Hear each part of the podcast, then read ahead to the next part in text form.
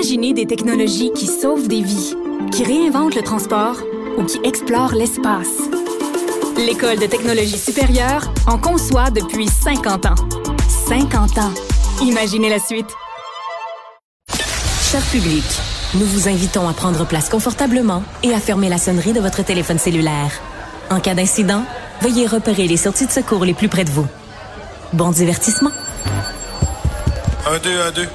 OK, c'est bon, on peut y aller. Sophie Durocher. Elle met en scène les arts, la culture et la société. Une représentation pas comme les autres. Sophie Durocher.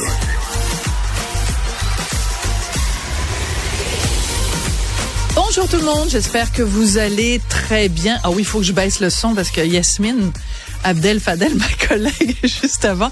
Je pas, on n'a pas les mêmes, euh, la même sensibilité des oreilles. Ça sort comme ça, là. Il là je vais avoir les oreilles en souffleur.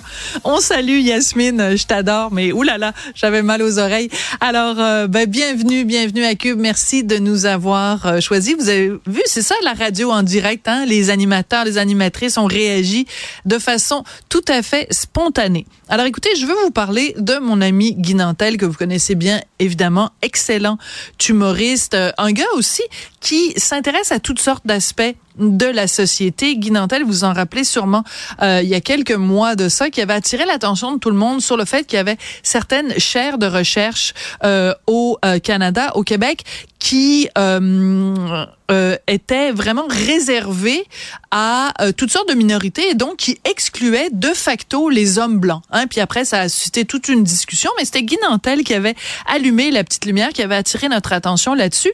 Ben mon ami Guy vient d'attirer mon attention et je le salue, salut Guy Nantel, euh, sur un autre cas d'une chaire de recherche. Il s'agit de cette fois-ci de l'université de Waterloo, donc en Ontario, euh, la faculté, donc l'école de sciences informatiques Sheraton à l'université de Waterloo, qui ouvre deux postes de chaire de recherche.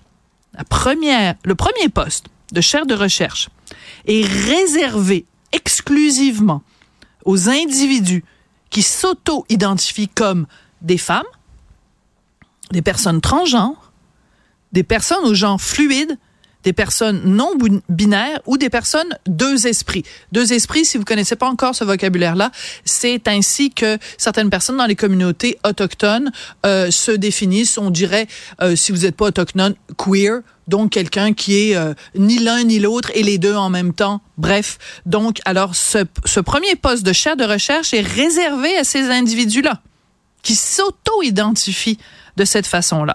Et le deuxième poste, toujours dans euh, les sciences de l'informatique, est ouvert uniquement aux individus qui s'auto-identifient comme membres d'une minorité racialisée. C'est écrit ici noir sur blanc.